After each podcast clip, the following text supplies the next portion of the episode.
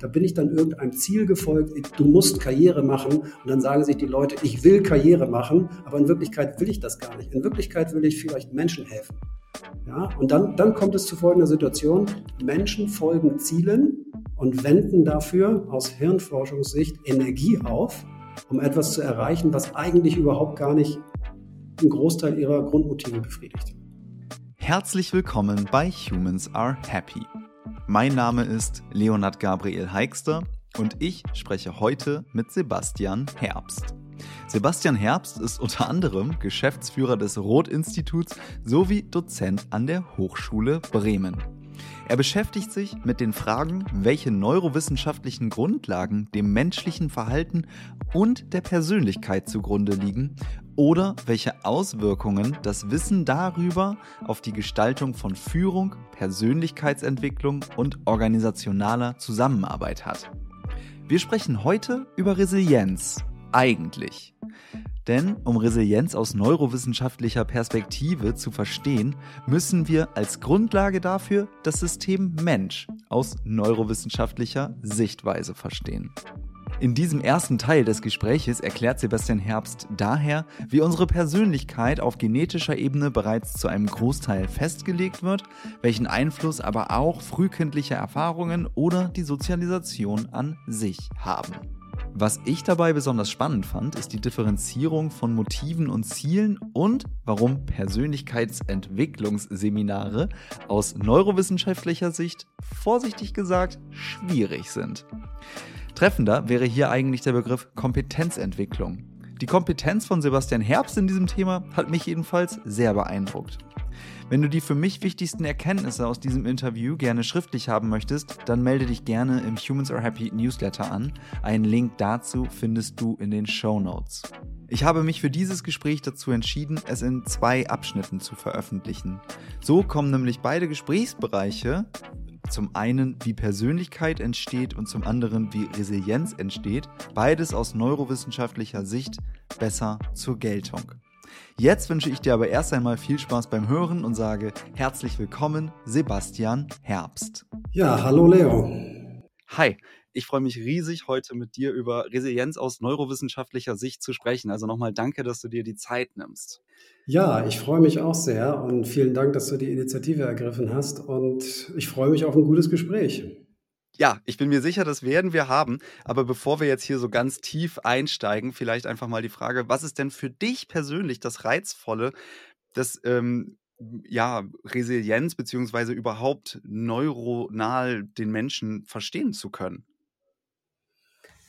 Also ich finde besonders spannend, dass man sich einfach mal ein bisschen aus naturwissenschaftlicher Sicht mit der Funktionsweise des Systems Mensch beschäftigt. Das hört sich jetzt so ein bisschen technokratisch an, aber ähm, wir bewegen uns ganz viel im Wirtschaftsumfeld und ähm, da sehe ich viel zu oft Menschen, die eigentlich gar nicht wissen, ähm, wie sie als Führungskräfte oder Change Managerinnen ähm, eigentlich mit anderen Menschen interagieren und verstehen eigentlich gar nicht, wie sozusagen der Gegenüber funktioniert. Und das sehen wir wiederum, wenn diese Unternehmen ihre Fachthemen äh, betreiben, zum Beispiel Autos bauen oder sonst irgendwas, dann wissen sie ganz genau, wie ein Motor funktioniert, sind alles absolute Experten, wie ein Motor funktioniert. Und da können sie ganz gut dran rumtüfteln ähm, und verstehen das, warum das nicht klappt und dies nicht klappt. Aber wie der Mensch eigentlich wirklich als System funktioniert und wie man motiviert und warum Menschen in Stress geraten und was dann passiert, darüber haben Führungskräfte beispielsweise gar keine Ahnung.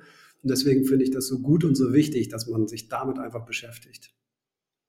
Okay, das klingt auf jeden Fall bei mir an, das System Mensch verstehen. Ich kann mir vorstellen, das ist jetzt mal meine wilde These, dass das auch gar nicht nur für Führungskräfte wichtig ist, sondern auch grundsätzlich für Menschen ganz überhaupt ähm, total hilfreich sein kann, sich selber zu verstehen, die eigenen ja, Funktionsweisen, du hast es ja gerade mit einem Motor verglichen, zu verstehen. Also warum, wie ist denn da eigentlich was verschaltet? Und vielleicht können wir darüber ja mal einsteigen, dass wir, mhm. bevor es ganz tief geht in die Einzelheiten des Motors oder des Gehirns, welche biochemischen Prozesse finden da denn überhaupt grundsätzlich statt im Gehirn? Was passiert da? Warum ist das wichtig? Wie kann man das verstehen?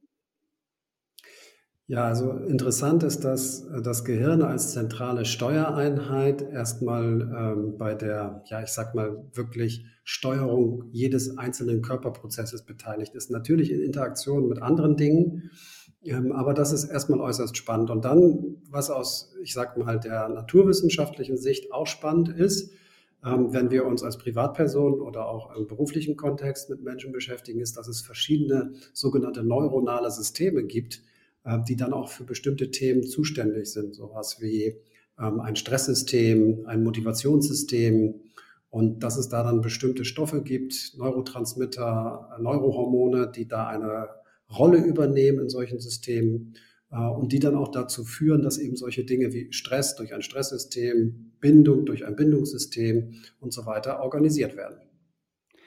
Alright. Ich habe gerade verstanden, dass, äh, es verschiedene neuronale Systeme gibt. Du hast drei Beispiele, meine ich, gerade genannt. Ich habe Stress, Motivation und Bindung gehört und das funktioniert irgendwie mit Neurotransmittern.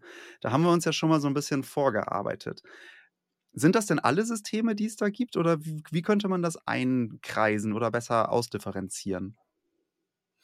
Ja, also ich sag mal so, es gibt tatsächlich so ein paar Systeme, die ganz besonders wichtig sind und das sind halt eben die, die ich eben schon erwähnt hatte. Also natürlich ist das Bindungssystem ein ganz wichtiges System, das Motivationssystem ein ganz wichtiges System. Wir haben natürlich auch das Stresssystem, das Stressverarbeitungssystem, aber auch ein sogenanntes Impulshemmungssystem.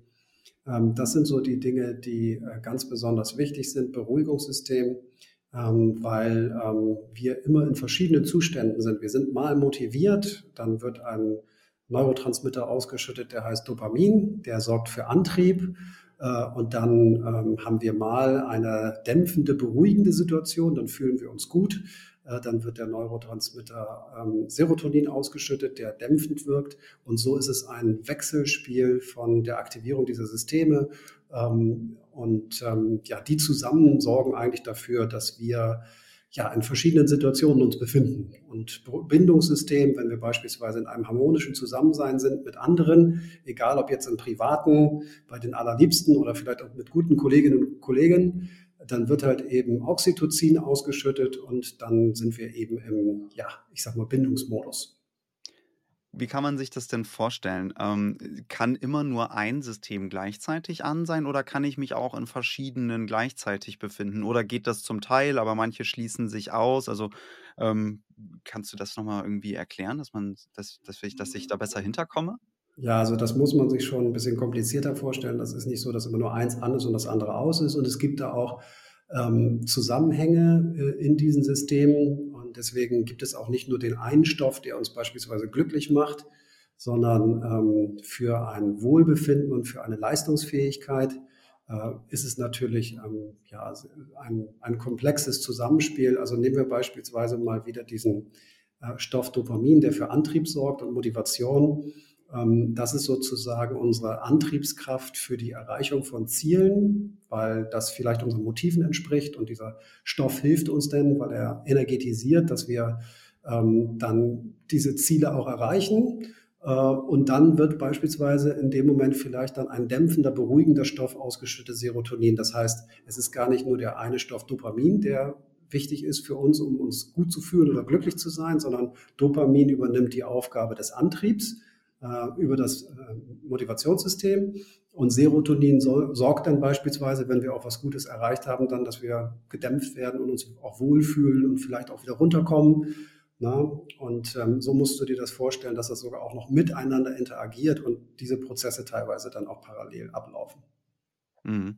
Ich habe jetzt durch meine bisherige Recherche oder sage ich mal, sehr eigene Forschungsreise, die ich auch in diesem Podcast mache, ich bin da total gestartet mit dem, ich möchte verstehen, wie funktioniert denn Glück. Ich spreche mit Psychologinnen, Neurologinnen, Soziologinnen, habe mich sehr auf das Positive konzentriert, aber komme auch mehr und mehr, ähm, habe ich quasi gefallen, wirklich daran auch zu schauen, okay, ähm, wir müssen uns das Negative anschauen, wir müssen vielleicht auch Traumata anschauen, wir müssen uns vielleicht auch mal mit den Sachen, die vielleicht jetzt nicht direkt mit Wohlbefinden zusammenhängen, ähm, beschäftigen, um auch sich selber zu verstehen, um ja das System Mensch oder auch das eigene System zu verstehen. Wie wird was ausgelöst? Wie fühlt sich denn dann ein Gefühl an? Ne? Das eine ist vielleicht, da werden irgendwelche Neurotransmitter äh, im Gehirn freigesetzt. Das andere ist, wie fühlt sich das an? Wir haben jetzt, oder du hast ja mit Dopamin und Serotonin gerade so zum über das Thema Glück und Wohlbefinden gesprochen. Ist natürlich auch super reizvoll und super wichtig, aber was wären denn beispielsweise wichtige Grundsysteme oder dann eben damit zusammenhängende Neurotransmitter, die vielleicht mit ähm, ja, negativeren Affekten zusammenhängen, aber genauso wichtig sind? Mhm. Ja, also was mit Sicherheit eine Rolle spielt, ist einmal ähm, die sogenannte Aktivierungsreaktion, beispielsweise durch Noradrenalin ausgelöst. Also wenn wir eine Situation haben, in der wir aktiviert sein müssen, nehmen wir mal vielleicht so ein bisschen so ein althergebrachtes Beispiel. Du, du bist unterwegs und siehst die Klapperschlange auf dem Boden Mhm. Äh, dann bedarf es einer Handlung äh, zwecks Überleben und da hilft dir eine schnelle Aktivierungsreaktion. Das heißt, es hilft dir, wenn du einen Stoff hast, der ganz schnell dafür Sorge trägt, dass beispielsweise in deine Muskulatur viel äh, Blut gepumpt wird, damit da ordentlich Sauerstoff ist, damit du wegrennen kannst. Und äh, da gibt es dann eben diese Stoffe, die dafür sorgen, dass eben so eine Aktivierungsreaktion stattfindet.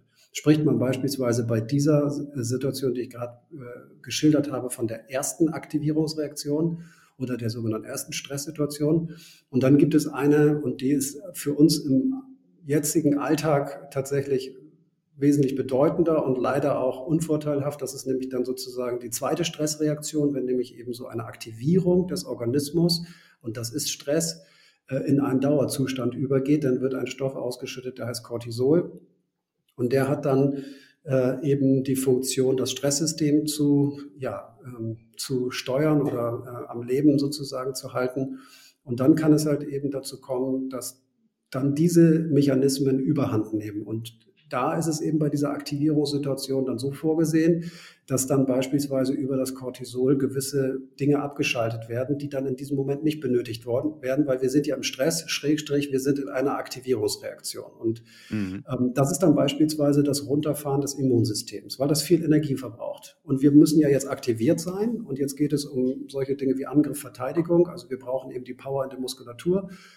Ähm, und deswegen brauchen wir halt eben jetzt die Energie und die Energie wird kanalisiert. Das kann ich machen, indem ich das zum Beispiel Immunsystem abschalte. Das heißt, Cortisol übernimmt die Funktion der Inschachhaltung von Bakterien und Viren, nicht mehr der Bekämpfung, sondern der Inschachhaltung. Das ist zum Beispiel unglücklich, weil dann das Immunsystem gar nicht mehr arbeitet. Wenn der Stress weg ist, dann ist es auch der Klassiker, ne? dann zieht sich Cortisol im Prinzip zurück. Das in Schachhalten wird aufgelöst, das Immunsystem wird parallel hochgefahren und dann passiert immer das, was passiert. Weihnachten, wir kriegen unsere Erkältung, die durchschlägt, weil der Stress ist vorbei. Und die Bakterien und die Viren haben freie Fahrt und können sozusagen auch das nicht trainierte, gerade hochfahrende Immunsystem voll treffen und äh, obsiegen dann auch manchmal. Aber was natürlich bei so einer Stressreaktion auch noch negativ ist, ist beispielsweise, dass gewisse Zentren abgeschaltet werden im Gehirn, die wir eigentlich sonst für eine gute Bewältigung des Alltages brauchen, zum Beispiel Problemlösungskompetenz und so weiter. Das wird ja jetzt auch nicht benötigt, weil wir brauchen ja Energie. Energie für zum Beispiel einen gesteigerten Herzschlag, damit mehr Blut in die Muskulatur transferiert wird für Aktivierung. Also es wird an verschiedenen Stellen im Organismus abgeschaltet und auch in den Zentren, die wir brauchen, um vielleicht uns jetzt gerade auf Wohlfühlen zu konzentrieren, Probleme zu lösen, kreativ, äh, vielleicht auch, ähm, ich sag mal, neue Ideen zu entwickeln. Das heißt jetzt, brauchen wir alles nicht. Abschalten, runterfallen. Cortisol übernimmt tatsächlich so als Schalter an verschiedenen Stellen, die ungünstig sind, eben das Abschalten. Das Problem dabei ist auch, dass es dabei zu psychischen und physischen Schäden kommen kann durch diesen Stoff. Also im Gegensatz zu anderen Hormonen, Neurotransmittern äh, hat Cortisol tatsächlich auch negative Auswirkungen.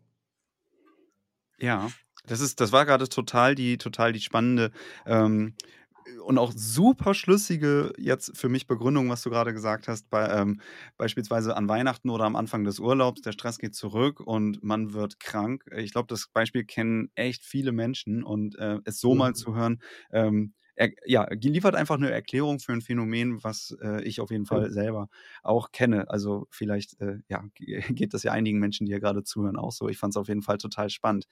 Hm, wir haben, ja, wir haben ja als Thema quasi Resilienz auch. Und da geht es natürlich auch darum zu schauen, wie ist, wie ist der Umgang vielleicht mit Stress oder wie kann man so psychisch ja, weiß ich nicht, man, spricht ja langläufig manchmal irgendwie von dem psychischen Immunsystem. Vielleicht, aber bevor wir da jetzt so reingehen, würde ich nochmal gerne wissen, diese verschiedenen Grundsysteme, sind die denn bei allen Menschen gleich ausgeprägt? Also ist es jetzt so, dass, ähm, ja, dass, dass, dass jeder Mensch quasi gleichanteilig äh, eine Bindung, Impulshemmungssystem hat oder äh, sind mhm. manche Menschen haben ein starkes Übergewicht, äh, beispielsweise bei mhm. Motivation und andere bei Bindung. Das kann ja dann auch wiederum eine mhm. Rolle spielen auf, wie Cortisol im Körper wirkt und wie Stressreaktionen wahrgenommen werden. Also ich stelle mir jetzt beispielsweise gerade vor, wenn ich sowieso ähm, immer viel Motivation habe, vielleicht irgendwas zu tun, dann äh, bin ich andauernd im Handeln und bin vielleicht auch eher im Stress und Leute, die halt irgendwie eher so ja, weiß ich nicht, impulshemmend sind und jetzt mal salopp gesagt, den ganzen Tag auf der Couch hängen, haben ja vielleicht sogar weniger Stress. Aber wer weiß, ob das jetzt so mhm, genetisch, ja. was weiß ich, im Gehirn angelagert ja. ist oder wie das entsteht. Kannst du ja. dazu was sagen?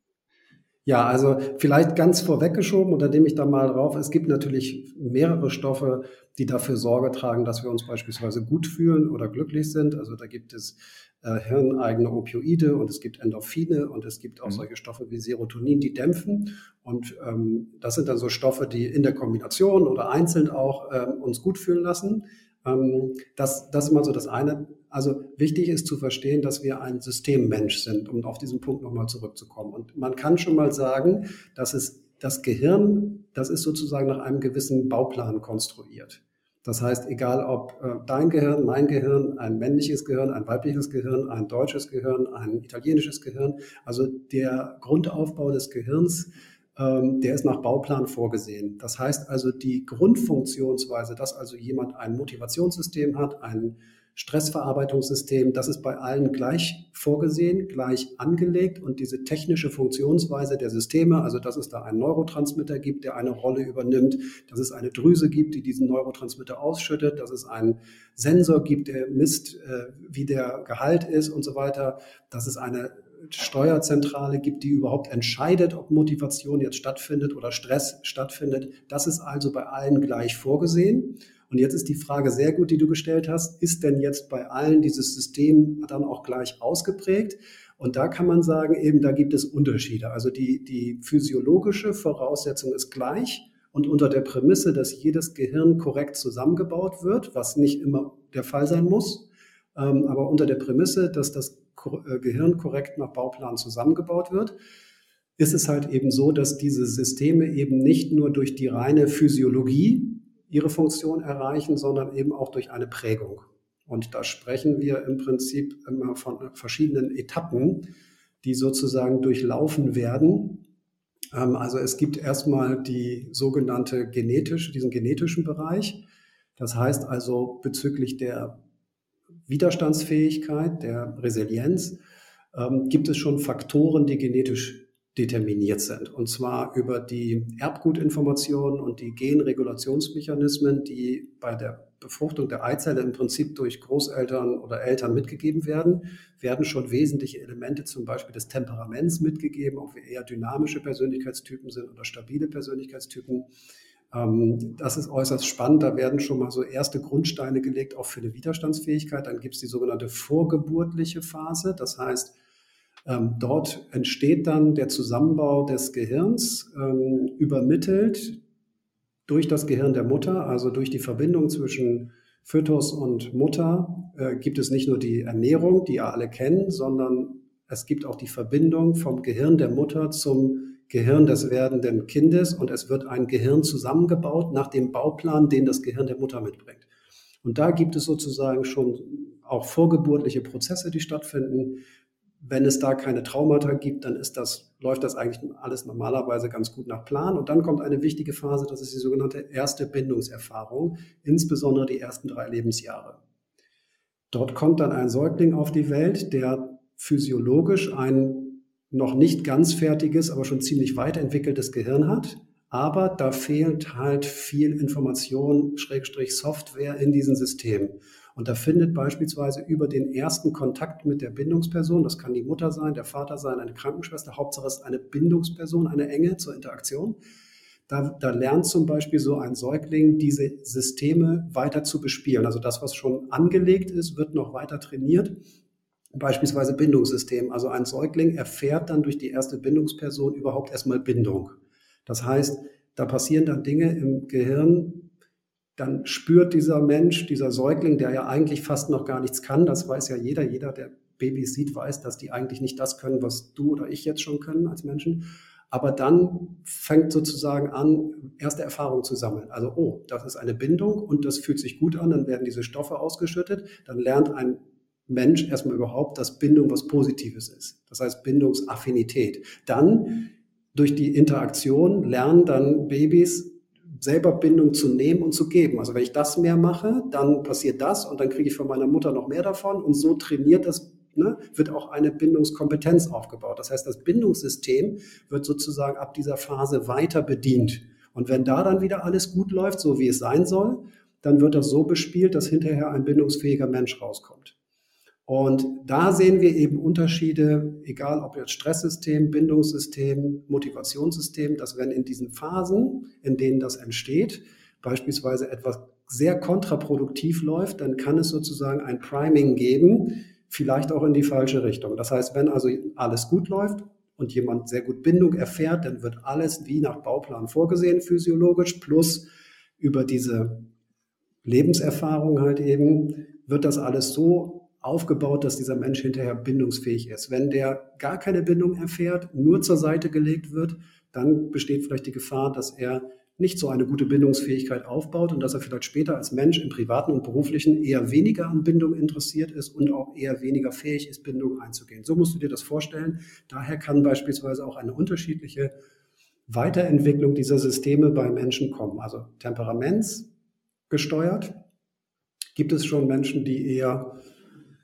ja, dynamischer sind und oder eher etwas stabiler, so bezeichnen wir das in den Persönlichkeitstypologien, aber es geht auch um das Priming. Und deswegen haben wir am Ende des Tages auch unterschiedliche Resilienzen bei Menschen. Menschen mit mehr Widerstandsfähigkeit und Menschen mit weniger Widerstandsfähigkeit. Okay, vielen Dank. Das hilft mir auf jeden Fall für die Einordnung. Ich muss trotzdem einmal fragen, das klingt ja so, als wäre die Ausprägung, wie ich Bindung erfahre oder die Qualität, wie ich Bindung erfahre in der Schwangerschaft, also vorgeburtlich oder eben dann in den ersten drei Jahren, ähm, verantwortlich oder zumindest ähm, dem vorgelagert, wie sich die anderen Systeme ausbilden. Bedeutet das also über darüber, wie, wie ich Bindung erfahre, wird dann auch mein Impulshemmungssystem oder mein, mein äh, ja, Motivationssystem mhm. beeinflusst? Ist das mhm. quasi wie so ein Filter, dieses Bindungssystem? Ist es also, vorgelagert? Also, nein, das Bindungssystem ist nicht ein Filter jetzt für die anderen unbedingt, aber es gibt tatsächlich äh, Zusammenhänge in diesen Systemen natürlich. Und sie starten auch in ihrer Ausprägung zu unterschiedlichen Zeitpunkten. Ähm, die einen früher, die anderen später. Wir sprechen von sechs sogenannten psychoneuralen Grundsystemen, Impulshemmungssystem, äh, Bindungssystem und so weiter. Es gibt auch noch das Risikowahrnehmungssystem. Und da, das ist ein schönes Beispiel dafür, äh, dass es halt eben Systeme gibt wie das Bindungssystem. Das startet sozusagen seine intensive Weiterausprägung direkt ab dem Tag der Geburt, das während das Risikowahrnehmungssystem beispielsweise viel später anfängt sozusagen sich zu entwickeln. Ja. Deswegen sind auch kleine Kinder ähm, in der Risikowahrnehmung auch noch nicht so wie Erwachsene. Den kann man zehnmal sagen, lauf nicht hinter den Autos hervor. Wenn dich ein anderes Auto erwischt und überfährt, bist du tot weil die Risikowahrnehmungssysteme an der Stelle noch nicht so ausgeprägt sind. Also diese, diese wichtigen psychoneuralen Grundsysteme, Bindungssystem, Impulshemmungssystem, starten sozusagen auch ein bisschen zeitversetzt, aber die meisten starten schon sehr stark auch in dieser Bindungserfahrung. Natürlich, wie gesagt, auch zum Teil schon vorgeprimed durch die Genetik oder die vorgeburtlichen Erfahrungen, wobei die normalerweise, wenn alles glatt läuft, jetzt nicht so einen großen Einfluss haben, aber die erste Bindungserfahrung, die hat nochmal einen sehr großen Einfluss, weil es so eine, eine Tür ist, die geöffnet wird, geöffnet wird und so ein plastischer Vorgang sozusagen passiert, weil der Mensch soll ja überlebens- und fortpflanzungsfähig sein und das ist sozusagen jetzt der Tür in das Leben hinein und dann wird da erstmal alles reingegeben, was geht und da wird so viel wie möglich aufgesaugt und das ist natürlich jetzt noch kein Wissen, was da gespeichert wird, so im Sinne von Lernen, Schule, sondern das sind erstmal rudimentäre Themen. Da wird jetzt erstmal die Basis sozusagen transferiert. Und da, da haben wir solche Sachen wie Impulshemmung oder eben Resilienz und Widerstandsfähigkeit, das kennen alle, die kleine Kinder auch kennen oder Babys kennen. Dieses Schreien, Aufregen, Abregen, Aufregen, Abregen. Das ist am Ende des Tages auch nichts anderes, als das Impulshemmungssystem auszubilden und zu trainieren. Je älter die Kinder und die Menschen werden, umso schneller kann man sich vielleicht aufregen und wieder abregen. Und wir als Erwachsene können uns im privaten und im beruflichen halt eben in einem Meeting auch mal zurück nehmen und beißen uns auf die Zunge und können unsere Impulse hemmen, während ein Manche. kleineres Kind, ja, die meisten, es sei denn, das Impulshemmungssystem ist halt eben nicht richtig ausgeprägt. Ja. ja? Und ähm, deswegen müssen kleine Kinder da durch und die Eltern müssen da durch, weil das sind Systeme, die sich sozusagen ja, weiterentwickeln. Alright, okay, aber das macht ja total Sinn. Und wenn ich jetzt, äh, also im Beispiel äh, Risikowahrnehmungssystem, wenn ich als kleiner Mensch schon erfahre, Bindung ist irgendwie, weiß ich nicht, läuft, ist, ist für mich nicht so sicher. Im schlimmsten Fall, äh, meine eigentliche Bindungs-, ja. Ist für mich vielleicht ein Risiko, weil sie gar keine Konstante mir vermitteln kann. Genau. Dann, dann prägt, dann ist vielleicht mein Risikowahrnehmungssystem dadurch viel mehr gefordert, wird eher äh, ausgeprägt und dementsprechend habe ich ein sehr, ne, ne, ja, habe ich einfach eine sehr feine Antennen dann später auch als erwachsener Mensch und sehe viele Risiken. Also so leite ich es mir jetzt im Kopf her. Äh, bin ich da gerade auf dem Holzweg oder macht das noch Sinn? Ja, Risikos Risikowahrnehmungssystem ist tatsächlich ein System, was ähm, nicht ganz so früh, so ganz intensiv äh, ausgeprägt wird. Ähm, aber was steht denn dahinter, wenn ich jetzt beispielsweise ein Mensch bin, der kein, ja, ich sag mal, optimal ausgeprägtes Bindungssystem hat, ja, mhm. der vielleicht auch sogar auffällig wird. Ja, also die Frage sind ja immer die Nuancen. Was ist der Unterschied? Ja, aber es gibt Untersuchungen eben dazu, was mit Waisenkindern passiert ist, die nur zur Seite gelegt wurden und so weiter. Und da gibt es unter, äh, Untersuchungen, die halt eben einen Zusammenhang äh, herstellen zwischen Kriminalität und solchen Erfahrungen und so weiter. Wenn Bindung keine Rolle spielt und mir das alles egal ist, dann bin ich vielleicht weniger kompromissbereit, dann halte ich mich vielleicht weniger an die Regeln der sozialen Gruppe und so weiter. So, und da kommt es natürlich auf den Ausschlag an. Ne? Wie, wie viel ist das? Aber was ist denn die Konsequenz, wenn ich weniger bindungsfähig bin und weniger bindungsaffin bin?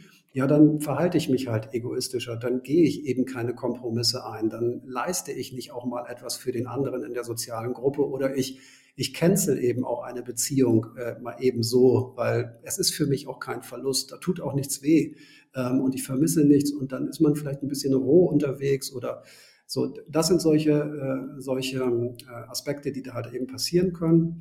Und wenn ich dabei dann irgendwie dann noch in einem etwas späteren Alter gemerkt habe, dass Bindung dann auch wieder verschwindet und dass Menschen verschwinden, denen ich dann nicht mehr vertrauen kann und ich habe dann Ängste beispielsweise, weil, ähm, ja, keine Ahnung, ich habe das irgendwie schon erlebt und ich weiß es nicht genau, aber irgendwie unbewusst ähm, habe ich Angst, dass die Person jetzt geht, weil das ein großer Schmerz ist, wenn man zum Beispiel dann vielleicht ein bisschen älter war als nur ein, ein paar Tage alter Säugling und man solche Erfahrungen gemacht hat, dann wird das natürlich in eine andere Richtung auch nochmal schwer. Also das hängt zusammen, aber jetzt nicht nur mit dem Risikowahrnehmungssystem, sondern ja, Klar, es ist komplexer, das war jetzt aber, äh, war einfach nur mein Herleitungsbeispiel. Aber ich glaube, das wird schon auch, äh, das wird gerade schon deutlich. Ich möchte einmal nur, dass ich sicher sein kann, so zum Mitschreiben. Ähm, wir haben von sechs Systemen gesprochen. Ich habe mir jetzt mal hier nebenbei notiert, wir haben Stress, wir haben Motivation, wir haben Bindung, wir haben Impulshemmung, wir haben ähm, Beruhigung und wir haben Risikowahrnehmung. Das ja. sind sechs.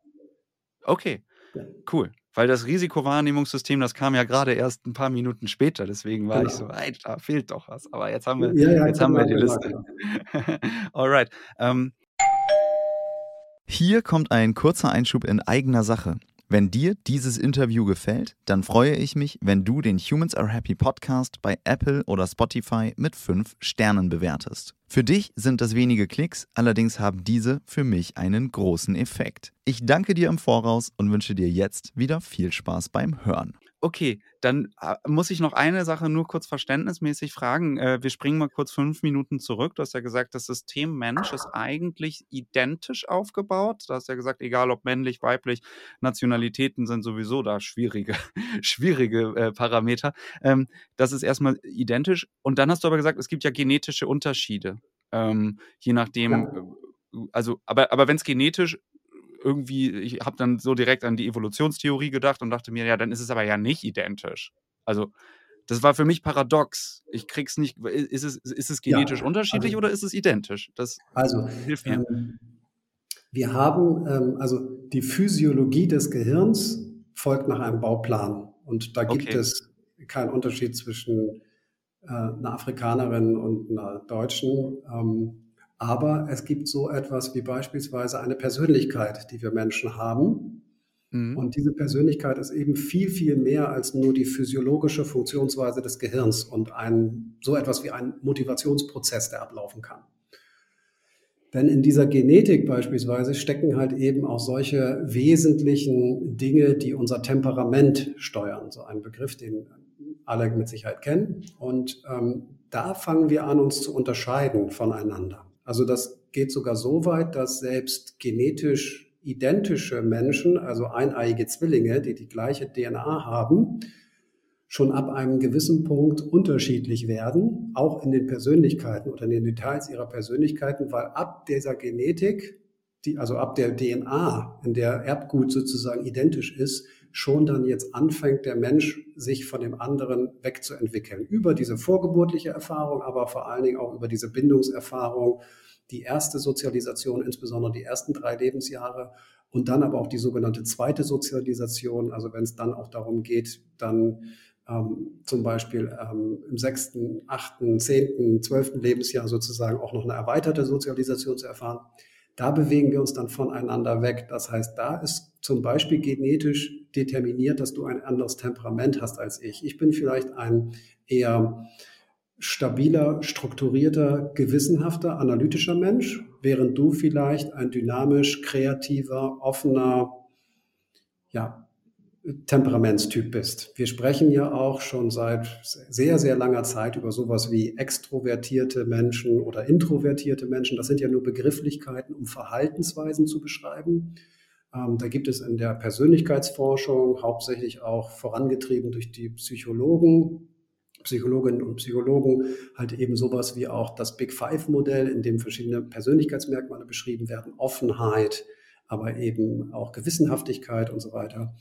Und das sind Dinge, die tatsächlich auch schon genetisch determiniert werden. Das heißt, wenn du äh, eine Tochter bekommst oder einen Sohn bekommst, dann kann es sein, dass sie eben Temperamentselemente von der dynamisch kreativen, offenen Großmutter mitbekommt oder eben von dem sehr strukturierten, gewissenhaften Großvater oder Vater oder wie auch immer.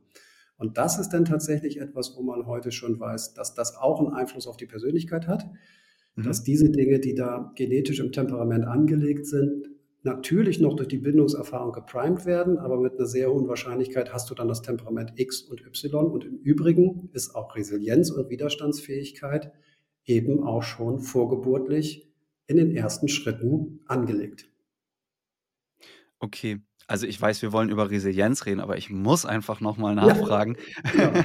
ähm, also, äh, diese Persönlichkeitsmerkmale, ähm, die dann vielleicht au ja, schon schon genetisch festgelegt sind, inwieweit sind die denn veränderbar? Also, ich habe mich sehr angesprochen gefühlt bei dieser Beschreibung, irgendwie ein logisch äh, ja, irgendwie so sehr der Ratio zugewandt, logisch denkend, deswegen gehe ich das ganze Thema, äh, mit dem Wohlbefinden ja auch so an und spreche mit dir beispielsweise, weil man weil man's dann weil man's dann eben sequenziell denkend nachvollziehen kann. Aber Ja. inwieweit inwieweit ist es denn Inwieweit ist es denn irgendwie auch veränderbar? Jetzt nicht nur durch die ersten drei Jahre, sondern vielleicht ab dann, wo ich selber mich entscheiden kann. Ja, ich stelle fest, ich bin mhm. vielleicht sehr analytisch oder ich, ich bin vielleicht sehr äh, eher gehemmt, aber ich würde doch vielleicht voll gerne in eine andere Richtung gehen ja. oder vielleicht auch andersrum. Ich würde vielleicht mal nicht so impulshaft sein wollen. Ähm, ja.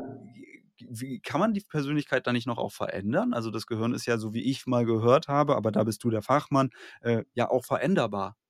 Ja, also die Persönlichkeitsforschung, die sich damit beschäftigt, die ist da mittlerweile sehr klar, was dieses Thema Veränderbarkeit der Persönlichkeit angeht. Persönlichkeitsforschung heißt, da haben sich mehrere Disziplinen zusammengetan, unter anderem Psychologinnen und Psychologen, aber auch mit Unterstützung von Neurowissenschaftlern, auch so solche Menschen wie, wie, wie ähm, ich sage mal, ein Herr Professor Roth, ähm, die ähm, am Ende des Tages hier auch viele, viele wissenschaftliche Erkenntnisse zusammengetragen haben. Und da, aus denen kann man ableiten, dass eben, und das wird auch in den Lehrbüchern der Psychologie ganz ähm, fest auch mittlerweile schon so formuliert, dass beispielsweise die Persönlichkeitsmerkmale eines Menschen sehr früh entstehen in, und in der frühen Jugend und jungen Erwachsenenalter sich stabilisieren, heißt das dann. Ja? Und dann gibt es einen weiteren Satz, der dann da drin steht und der ist ein bisschen unerfreulich. Der heißt, diese Persönlichkeitsmerkmale haben dann eine zeitliche Stabilität, so heißt es. Und das bedeutet so viel wie, das, was an Persönlichkeitsmerkmalen sich entwickelt hat, ist dann ab einem bestimmten Zeitpunkt wenig veränderbar. Ich versuche das mal ein bisschen zu erklären. Also, okay. dass, ähm, dass wir sozusagen in die Welt treten als, als Menschen, als erstmal noch nicht fertige Persönlichkeiten, ist erstmal für die Natur natürlich eine reine Formalität. Es geht um Fortpflanzung und um Überleben. Und dann ist es aber so, dass wir das Glück haben, als Menschen erstmal ein Gehirn zu haben, was überhaupt eine sehr starke Vernetzung von kognitiven, rationalen Bereichen und emotionalen Bereichen hat. Das macht eigentlich auch den großen Unterschied unseres Gehirns gegenüber anderen aus. Ähm, und dann ist es so, dass wir das Glück haben, dass wir dann eine Persönlichkeit werden dürfen. Ja?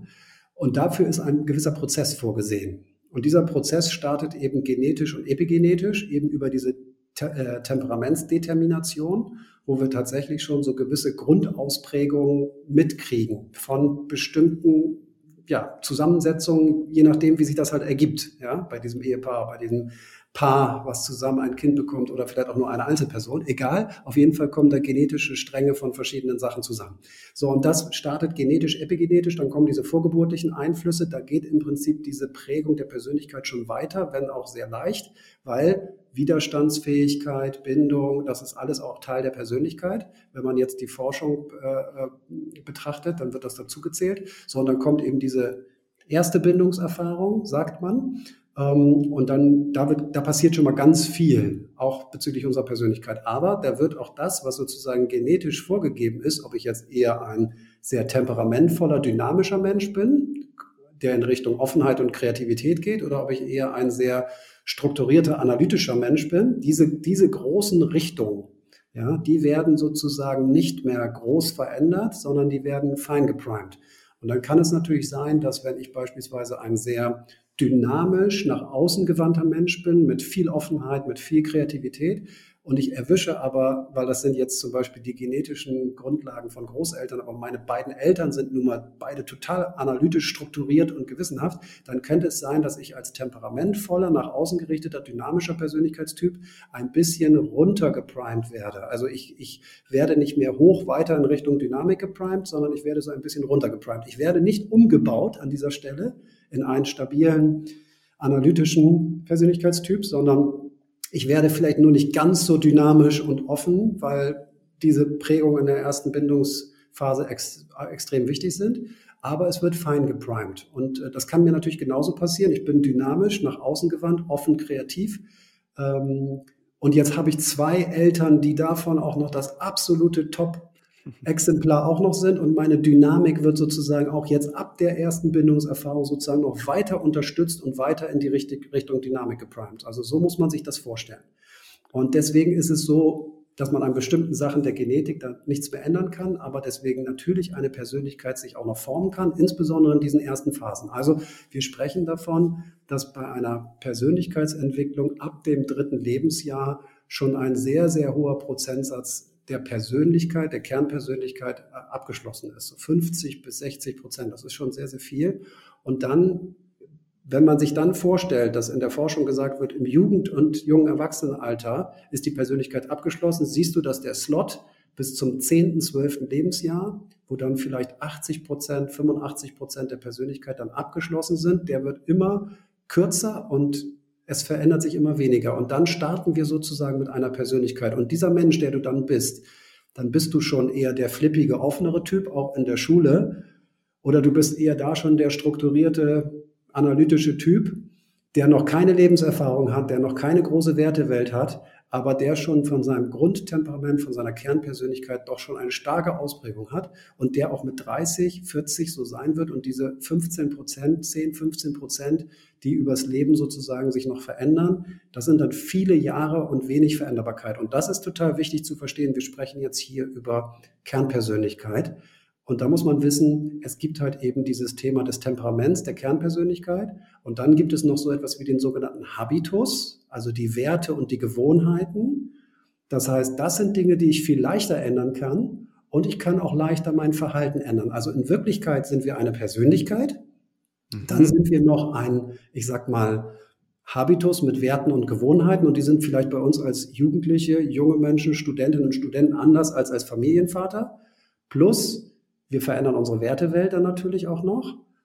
Plus, wir können unser Verhalten anpassen. Das heißt, deswegen haben wir manchmal das Gefühl, ich habe mich doch verändert, aber die Wahrscheinlichkeit ist sehr groß, dass man sich in seiner Kernpersönlichkeit nicht verändert hat, sondern sehr wahrscheinlich nur in seiner Habituswelt. Also ich habe Gewohnheiten abgelegt, die ich früher hatte, weil ich als junger Student immer Fastfood gegessen habe, Pizza gegessen habe, äh, gefeiert habe, äh, lang geschlafen habe. Und jetzt bin ich Familienvater. Also ich erzähle jetzt mal von mir selbst. Ne? Mhm. Ähm, und jetzt ist es halt so, okay, jetzt lege ich Wert auf äh, gesunde Ernährung und ähm, ne, diese ganzen Dinge. Und da hat sich mein Habitus ein bisschen, aber ich bin trotzdem immer noch der strukturierte, gewissenhafte, analytische Sebastian, der ich eigentlich auch schon als Zehnjähriger war und auch als 21-Jähriger oder 23-Jähriger. Und ich werde dieser strukturierte Mensch von der Grundpersönlichkeit auch noch mit 60 sein. Allerdings werde ich meinen Habitus in dieser Zeit weiter verändern, meine Wertewelt und werde Dinge vielleicht auch anders sehen. Aber sehr wahrscheinlich werde ich nicht irgendwie der super Kreative, der jeden Tag total kreativ ist, sondern ich werde immer auch schön strukturiert meine Sachen machen, wenn auch bei dem einen oder anderen vielleicht jetzt ein bisschen lockerer, weil ich es nicht mehr so eng sehe und ich mein Verhalten auch anpasse. Aber so muss man das verstehen. Das leuchtet total ein und es macht Sinn. Danke, dass du gerade nochmal dann die aufgeschlüsselt hast zwischen Persönlichkeit und Habitus, weil ich war gerade so, ähm, während du erzähltest vor ein paar Minuten, dachte ich mir, wow, da erteilst du aber an die gesamte Persönlichkeitsentwicklungsbranche mal eine kräftige Absage.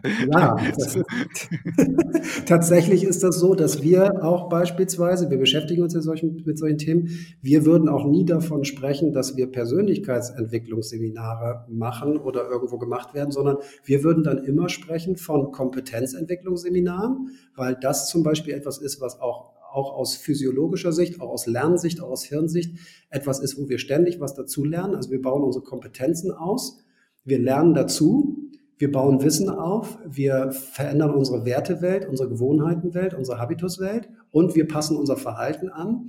Aber wenn man ehrlich ist, sind Menschen, die sagen, ich verändere dich in deinem Grundtemperament, aus wissenschaftlicher Sicht schwierig. Das lassen wir einfach mal so stehen. Ähm, ist ja, es ist total gut zu verstehen, also ja, total gut, ja. Das, das mal so zu verstehen. Dann nochmal eine Frage dazu. Wenn ich jetzt meine Werte oder besser gesagt meinen Habitus verändere, ähm, Beispielsweise, ich bin ein sehr gewissenhafter, strukturierter, analytischer Typ und äh, mhm. lege jetzt einen äh, total kreativen äh, Lebensstil auf einmal oder pflege einen total kreativen, flippigen Lebensstil.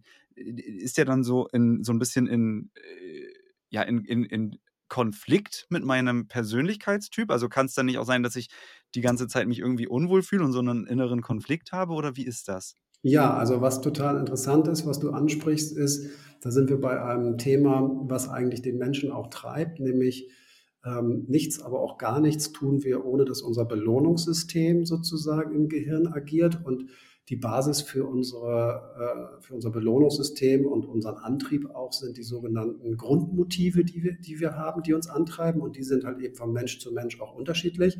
Und das ist total interessant zu verstehen. Diese Grundmotive liegen in einem Bereich des Gehirns, der heißt äh, limbisches System. Der mhm. ist äh, auf der sogenannten unbewussten Ebene des Gehirns und das treibt uns ein. Für den einen ist es eher sowas wie Wohltätigkeit, für den anderen ist es eher sowas wie Anerkennung und Status oder für andere ist es halt auch Erfolg. Ne? Also das ist unterschiedlich, was sozusagen Grundmotive sind oder wie die stark ausgeprägt sind. Wir haben eigentlich alle alles. Die Frage ist nur, wie stark ausgeprägt bei uns. Und das ist das, was uns antreibt, unbewusst. Ihr kennt ja diesen Begriff der sogenannten intrinsischen Motivation. Das ist das, was aus uns herauskommt, also durch das Erleben selbst.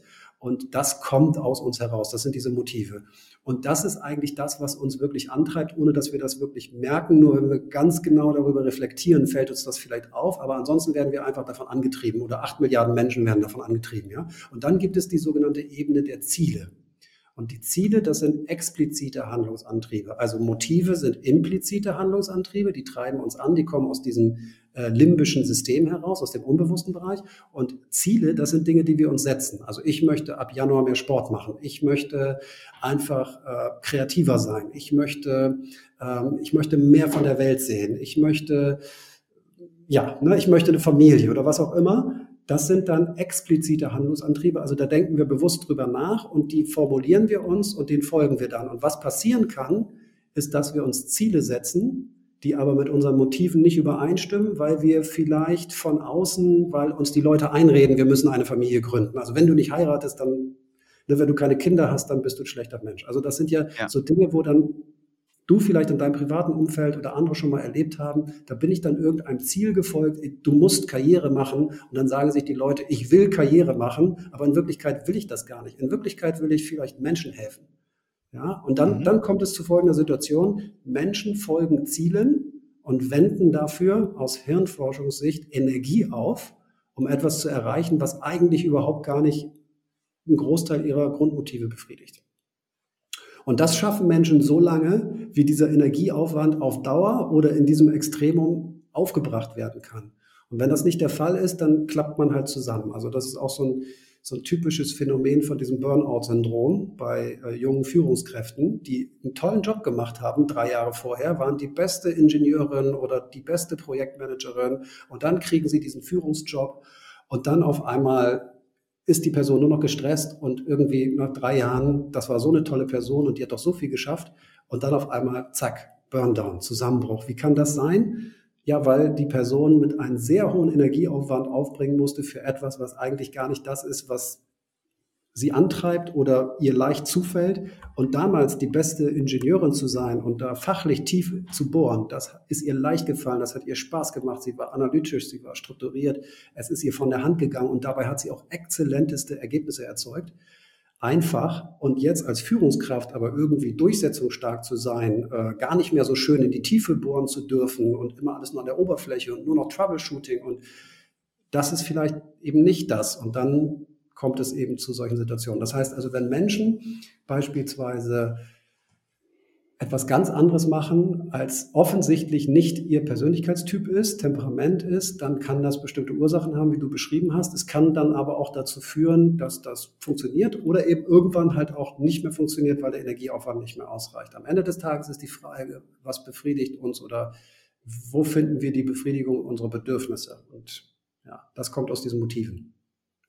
Okay, aber da schließt sich doch, oder also was heißt, da schließt sich ein Kreis, aber da muss ich jetzt an was denken, was du ganz am Anfang gesagt hast, nämlich wir haben eine äh, primäre und sekundäre Stressreaktion. Wenn ich Mhm. beispielsweise äh, im, im, äh, wenn meine Ziele und meine Motive im Konflikt zueinander sind, dann löst es doch so mein Verständnis jetzt Stress irgendwie aus. Ja. Also du hast ja gesagt, man muss Energie aufbringen. Das Genau. äh, waren, waren glaube ich, deine Worte. Und Ja. das ist ja auch irgendwo wahrscheinlich ja. auf physiologischer Ebene eine Stressreaktion. Und wenn ich dann eben über einen dauerhaften Zustand diese Stressreaktion aufbringen muss oder irgendwie mhm. aushalten muss erstmal, ja. dann, äh, was du gerade beschrieben hast, mit dann kommt eben das Burn-Down oder Burnout und ich bin ausgebrannt und habe gar keinen ja. Spaß mehr an dem, was, was ich eigentlich irgendwann mal total toll fand, dann sind wir wahrscheinlich in diesem, also so stelle ich es mir jetzt vor und möchte es einmal hinterfragen, ähm, dann sind wir wahrscheinlich in der zweiten Stressreaktion, dass es eben so dauerhaft ist und ähm, ja, dann eben die ganze Zeit sehr viel Cortisol Cortisol ähm, ausgeschüttet ist, weil ich Ziele verfolge, die im Gegensatz oder mindestens mal im Konflikt zu meinen Motiven liegen. Ist das so, macht das Sinn? Ja, also das kann tatsächlich genau ein, ein sehr großer Stressor sein. Ähm, denn Stress wird hervorgerufen durch die sogenannten Stressoren. Also auf uns ja. wirken Stressoren ein, die dann in der Summe irgendwann dafür Sorge tragen, dass wir unsere Resilienzschwelle überschreiten und dann eben diese Stresssituation sozusagen auch die Dauerstresssituation eintritt. Ähm, das können bei einigen Menschen wenige Stressoren sein, bei anderen Menschen mehr Stressoren sein und das können Stressoren sein, die aus dem privaten Umfeld kommen oder aus dem beruflichen. Und wenn du dann beispielsweise eben sehr viel Energie aufwendest, ähm, und dann kommt noch irgendwie dies und das noch als Stressor hinzu, dann kann es sein, dass es das fast zum Überlaufen bringt. Das ist halt eben immer so. Ähm, und auch bei vielen Menschen, die beispielsweise wirklich in diese Stresssituationen kommen, ähm, Burnout oder vielleicht auch Vorstufen von Erschöpfung, weil sie beispielsweise, und das ist ja nicht unüblich in unserer Gesellschaft, leider wird das ja immer mehr, äh, dass Menschen sozusagen auch dann eben arbeiten, haben private Stressoren und dann kommt noch das fünfte Projekt obendrauf und die Kundin ist auch noch eine unangenehme Persönlichkeit und dann ist das Fass voll und dann ist jemand erschöpft, weil zu viele Stressoren. Und ja, dann hat das sozusagen im Prinzip das Fass zum Überlaufen gebracht. Und diese Stressoren, da unterscheiden wir immer, ähm, ja, ich sage mal, in drei verschiedene Hauptbereiche beziehungsweise Schutzfaktorenbereiche. Wie können wir denn eigentlich, sage ich mal, unseren Schutzschild so ein bisschen aufbauen? Und da gibt es eben den Bereich Physis, den Bereich Psyche und den Bereich Netzwerk. Und wenn du natürlich viel Energie aufbringst, dann hast du natürlich an deinem Bereich Physis auch richtig, ne, den richtig mhm. gefordert. Wenn du dann auch noch dich schlecht ernährst, dann ne, nimmst du dir da auch noch wieder ein paar Prozente an Power. Äh, und so kommt das dann. Okay, dann lass uns das, äh, das ist super gut. Wir, wir, wir, kommen, wir kommen zum Thema Resilienz. Ähm, mhm. Also du hast, du hast ja gerade ein paar Beispiele äh, zum Thema Stressoren gesagt. Ich, ich verstehe jetzt darunter quasi, das sind einfach Einflüsse, äh, die im Außen äh, quasi auf mich wirken und eine Stressreaktion hervorrufen, in Klammern können. Äh, so, weil genau. wenn ich genau. vielleicht ja ne, einen sehr guten, einen sehr zielführenden Umgang habe, dann kann ja ein Stressor, was weiß ich, eine E-Mail aufploppen, aber sie stresst mich eben nicht. Genau, genau. Das ist dann sozusagen, ja, das ist eben genau das, dass wir dann Schutzfaktoren gegen die Stressoren ja. aufbauen. Und das können wir auf verschiedenen Ebenen machen. Das kann ich ja gleich auch mal erklären. Aber ja, tatsächlich, auf uns wirken sogenannte Stressoren und die kommen von überall. Und die spannende Frage ist jetzt, wie gehen wir mit solchen Stressoren um? Hier kommen wir zum Thema der Resilienz und genau an dieser Stelle geht es in der nächsten Woche weiter. Um das Gespräch nicht zu verpassen, folge Humans Are Happy dort, wo du gerne Podcasts hörst oder melde dich im Humans Are Happy Newsletter an. Wenn du mir eine besondere Freude machen möchtest, dann sprich über diese Folge und teile sie mit Menschen in deinem Umfeld, die diese Themen genauso spannend finden wie du. Über eine Bewertung bei Spotify oder Apple Podcast freue ich mich natürlich immer genauso doll. Das weißt du aber natürlich schon längst. Ich freue mich, wenn du beim nächsten Mal wieder dabei bist und sage bis dahin, dein Leo.